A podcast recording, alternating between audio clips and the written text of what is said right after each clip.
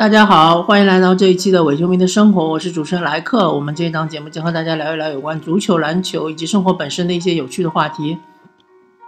嗯，这一期节目我们还是首先从 NBA 的季后赛开始聊起。呃，又有一支球队被淘汰了，嗯，那就是多伦多猛龙。呃，骑士怎么说呢？我觉得其实这一轮四比零横扫猛龙，比上一轮四比零横扫呃步行者好像更加轻松。呃，猛龙队他有一个很大的硬伤，就是说他的进攻太过于依赖于呃洛瑞和德罗赞。然后洛瑞和德罗赞在这四场比赛里面没有一场比赛是同时爆发的，呃，就好像。第三场比赛好像是若瑞啊，第三场比赛若瑞没有上。第二场比赛若瑞的发挥不错，但是德罗赞是一塌糊涂。然后猛龙经过补强了之后呢，呃，其实相对来说比上个赛季可能这个阵容要稍微完整一点，但是呃，不可否认的是，上个赛季之所以猛龙可以和骑士大战六场，是因为他们内线比永博。呃，有一个超神的发挥。那么，其实现在回过头来看，猛龙如果不想好好的开发或者好好的培养瓦兰丘纳斯的话，上个赛季他就应该留下比永博，而把瓦兰丘纳斯给清洗掉。因为瓦兰在猛龙队这个地位非常的尴尬，因为他本身是一个七尺大汉，而且他有很好的手感。嗯，他进攻。端是有威胁的，就好像第三场比赛，他曾经是，呃，我记得没错的话，可是十二投十十中啊，就非常高效的拿到了大概二十几分、三十分的样子。但是瓦兰他其实在进攻端是被完全边缘化的，他这个，嗯，而且主要是由于他的脚步太慢，所以他没有办法在防守端做出应有的贡献，而且他的护框能力是略差，并且还有他的这个篮板球能力确实也是比较差一点。那么像这种球员，其实，呃，瓦兰我不太清楚他的年纪有多大，应该不会超过二十五岁。那么像这种球员，其实还是需要给他一两年的时间，让他锻炼一下，让他就是开发一下自己的这种。呃，护框能力啊，以及他的呃篮板球作用啊，但是猛龙队其实它是一支呃以冲击总冠军为目的的这样一支球队吧。虽然说他离这个目标还很遥远，所以说他没有时间、没有空间给瓦兰丘纳斯来做这个培养。他需要的是技技战力，所以去年放走比永博其实是一个很大的失误。那么现在这个情况。嗯，就比较尴尬了。呃，一方面来说，洛瑞面临着续约，瓦兰面临着续约。呃，洛瑞呃很悲惨，很悲情。他呃是一个草根奋斗的一个非常好的一个嗯榜样。但是我不得不说，洛瑞处于这样一个年龄，而且又在他合同年里面，由于伤病的困扰，发挥不佳的话，他。估计很难得到顶薪。那么他如果不能得到顶薪的话，或者说他至少在猛龙很难得到顶薪，那么他有可能去其他的一些相对来说比较差一点的球队。呃，相对来说，比如说像篮网这种球队可能会需要洛瑞。呃，毕竟林书豪可以打控呃得分后卫嘛，或者说呃缺控位的球队，比如说像。这个魔术这样的球队，呃，或者说甚至于像呃丹佛掘金这样的球队，可能都需要洛瑞。呃，洛瑞其实他已经把他的天赋发挥到了极致，他各方面没有太大的短板，比如说他的持球攻啊，他的三分球啊，还有他的这个防守啊，其实都。还是属于中上的，但是问题就是说，他没有一个爆炸点，呃，或者说他由于受于身身高的限制，他没有办法呃做到很很好的大局观。那所以说，呃，洛瑞现在处于一个比较尴尬的境地，猛龙队本身也处于一个比较尴尬的境地。如果他不续约洛瑞的话，那就意味着他。呃，肯定是放弃了向总冠军冲击的这样一个目标。那么他没有意义再去续约，比如伊巴卡、塔克啊这样的球员，因为这两两两位球员都是一个技战力，没有任何的潜力可挖。那么如果单单他是留下了德罗赞或者像鲍威尔这样的球员，那么他下个赛季想要冲击季后赛，我觉得都是有有一些困难的。所以猛龙队的管理层现在处于一个非常艰难的抉择中。呃，骑士队肯定是渐入佳境，而且下一轮对手，呃，暂时还没有出来。不过，无论是华盛顿奇才还是波士顿凯尔特人，呃，要说掀翻骑士，看目前的状态好像是比较困难，但是肯定不会让骑士这么轻松，暂时四比零横扫，这是肯定的。要赢的话，肯定也要蜕层皮，除非，比如说像华盛顿奇才。最后是赢了，但是他们的比尔或者是沃尔其中之一受伤了，或者说，呃，这个波士顿凯尔的人赢了，但是最终他的呃小托马斯或者是嗯霍福德其中之一个人受伤了，或者是布拉德比尔啊，或者或者是呃呃，或者是他们的比如说嗯非常重要的。呃，这个他们的比如说，嗯，像斯马特啊这样的球员受伤了，也也是呃影响很大。就是下面如果一支球队是健康的，不管是奇才也好，或者是波士顿凯尔特人也好，只要他们是处于健康状态面对骑士的话，骑士肯定是会遇到一些麻烦。那么就来说一说这一轮的对决。现在目前为止还是奇才二比一领先，啊，奇才还在主场有一场比赛，这场比赛还没打完。嗯，目前确实看不出来究竟哪支球队，呃，是一定是能够，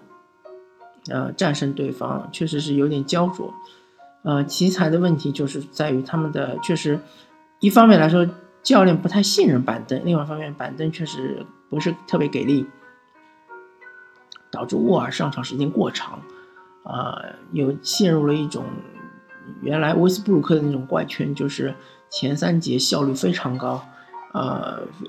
非常合理，但是最后一节突然就是哑火，然后还是不停的出手，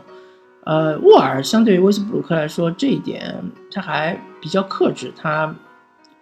呃，特别是第二场比赛，他之前第一节的十九分，对吧？第四节他其实出手并不多。但问题是，像比尔这样的球员，他是射手，他确确实要出手，但是他出手确实不进，嗯，所以就是有有问题，而且还是波特，波特他在常常规赛是三分球命中率第一的球员，但是他在季后赛是有巨大的下下滑，这个，嗯，一方面来说，可能对由于他相对比较年轻，另外一方面呢，也是对手对他的这个看防比较严。呃，波士顿凯尔特还是老问题，就是说身高，他的身高是他的一个呃巨大的问题。他现在靠的就是轮转，靠的就是收缩和呃是不断的收缩，然后扩张，收缩扩张，很有弹性这种防守。呃，还有一点就是说，波士顿凯尔特和奇才两两个球队都是一样的问题，就是一定要控制失误，两支球队。一旦一支球队失误过多的话，很容易就崩盘。就像第三场比赛，奇才大胜波士顿凯尔特，就是因为凯尔特人在第一节末，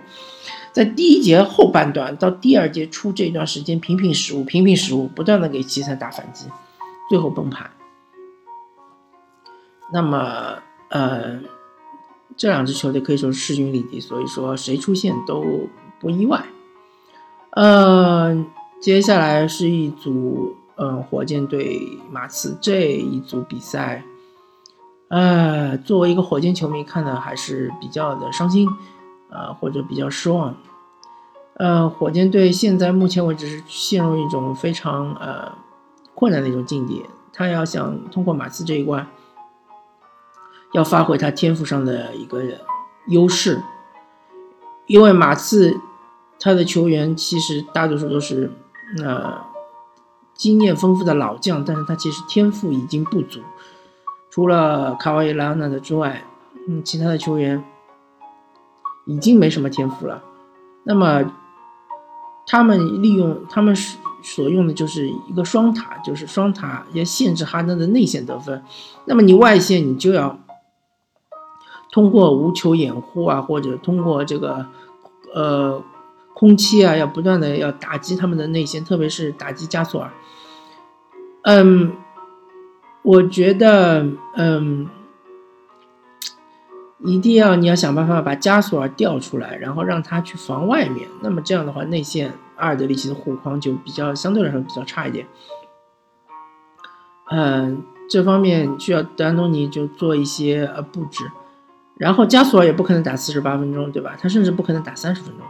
所以你要趁加索尔不在的时候，要多冲击内线，多造成杀伤。然后还有就是要命中那些该死的空位三分，空位三分是火箭的生命线、生死线，一定要命中。命中了之后，马刺就不得不扩防，扩防了之后，他内线就必然空虚。而马刺队确实相对来说，呃，更加经验老道，更加呃，怎么说呢？呃，有纪律性，战术更加的合理，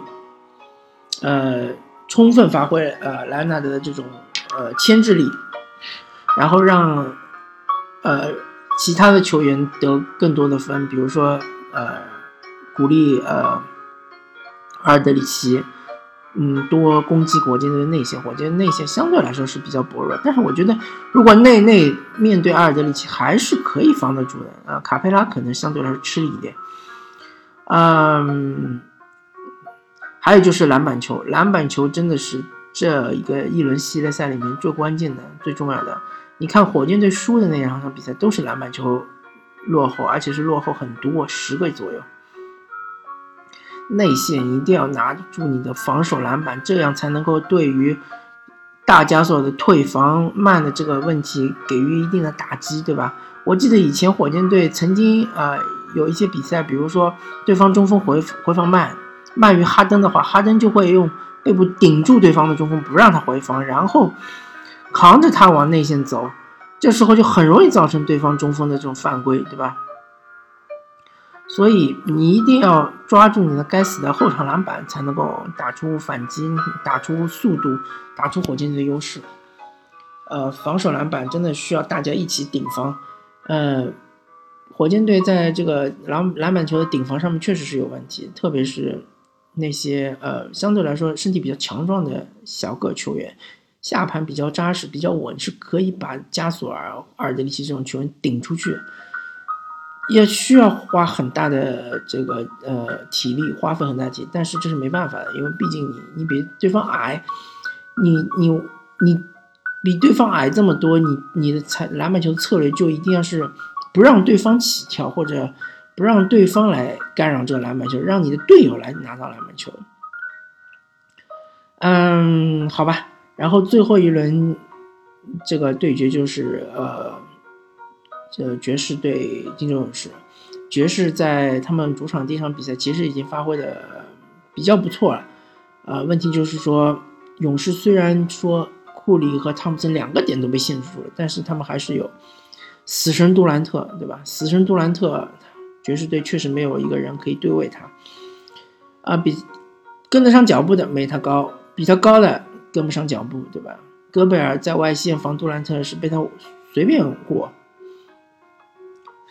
所以啊，确实怎么说呢？嗯，很难。也许呃，我个人建议啊，也许索性让索性使用那个曾经防守诺维斯基那种战。办法就是你找一个下盘扎实一点的小个去顶杜兰特，对吧？然后，呃，你只能指望他的那个就是急停跳投，相对来说命中率没这么高，或者说你只能在下盘给他给他一定的压力，对吧？让他比如说背身单打没这么舒服，因为你用大个用海伍德。根本没有意义，海伍德防不住他，而且海伍德还浪费这么多体力，跟他在这个防守端纠缠，导致他最后进攻端没有体力，很多中投没进。嗯，还有就是说爵士也一定要命中那些空位三分，这是很重要的。命中了空位三分，才能对勇士给予一定的打击。呃，不过我这这一轮还是确实还是更看好勇士。如果爵士能够拿下一场，其实已经是不错的成绩了。那么，由于勇士爵士并没有淘汰，所以说暂时还不聊爵士队他之后的这个发展的情况。呃，还是要尊重这一支呃来自西北区、来自高原的一个强硬的球队。好吧，那个 NBA 季后赛我们就聊到这里，然后我们呃。稍微说一说欧洲足球吧。欧洲足球，嗯，首先冠军冠军联赛现在基本上一第一轮结束之后，已经没有太大的悬念了。比如说尤文图斯客场二比零战胜了摩纳哥，那么摩纳哥如果想在尤文图斯主场翻盘，这个难度是太过巨大了。比如说摩纳哥二比零赢尤文图斯，或者三比一赢尤文图斯。大家要知道，尤文图斯是。零封巴塞罗那的球队，所以说摩纳哥的攻击力真的有巴塞罗那这么强吗？我表示怀疑。呃，那么后面还有就是皇家马德里三比零主场完封马德里竞技，那马德里竞技回到主场能够三比零赢皇马吗？那我觉得也不太可能。所以，呃，欧冠决赛应该是百分之九十的概率应该是皇马对尤文。那么，皇马对尤文的话，如果从宿命论的角度来说，欧冠联赛自从改组之后，没有任何一支球队卫冕，所以尤文的概率还是大一点。呃，从实力来说，我还是更看好皇马。但是皇马他在联赛中还有所拖累，因为他并没有甩开巴萨。而且他球队中伤病还是比较严重，佩佩已经报销了，那么贝尔能不能复出，这都是问题。而且一场定胜负的比赛确实是会有很多这种变数，比如说曾经尤文图斯非常非常鼎盛时期，那个时候也是欧冠决赛打多特蒙德，那时候多特蒙德根本就是名不见经传嘛，然后最后还是被对方这个当时是一个小将邓迪。对吧？梅开二度，三比一，呃，被多特蒙德嗯拿下了他们的欧冠冠军，应该是第一个欧冠冠军吧，超非常大的一个冷门，所以这个一场定胜负的比赛真的不太好说。嗯，各国联赛的话，德甲没什么好说了，基本上拜仁已经夺冠了，呃，意甲也差不多了，呃，尤文已经也差不多，优势很大了。英超呢，嗯，由于托特纳姆热刺刚刚在这一轮联赛中败北，所以呃，基本上切尔西如果下一场比赛能拿下的话，也是十拿九稳的。然后英超可能现在争四的局面稍微有一点混乱，就是阿森纳刚刚赢了曼联，曼联赢了曼联之后呢，他这个呃暂时来说进前四的机会要比曼联大一点，但是他呃。少赛三场，但是落后利物浦十分，那就是说比比较利物浦的话还是有有所差距。另外不要忘了还有一个问题，就是如果曼联在欧联杯夺冠的话，那么英超只有前三才能进入欧冠。所以说，呃，我相信英超前六个球队除了曼联之外，其他的球队或者说除了热刺和切尔西之外，其他那些球队都不希望曼联夺冠。所以曼联等于是把命运掌握在自己手上，而其他的那几支争夺第四的球队，他们的命运都掌握在曼联队的手上，所以啊也是很微妙的。然后，嗯，法甲的话还是一样的，摩纳哥和巴黎圣日耳曼，哎，最最后阶段在冲刺阶段还是紧咬紧咬吧，看看最后谁是能够最终拿到这个法甲冠军。嗯。西甲当然也是西超两支球队吧，皇家马德里和巴塞罗那。皇马是少赛一场，现在和巴萨是同分，所以说呃，皇马一定要后面保持全胜才能保证啊，也不是说保持全胜嘛，就是说一定要保持大多数比赛都胜利，然后最后一场比如说拿个平局，那么也就是超出一分，也能够拿下冠军，所以皇马也不敢怠慢，所以说其实有点拖累他们的冠军杯的这样一个征程。不过皇马的球球员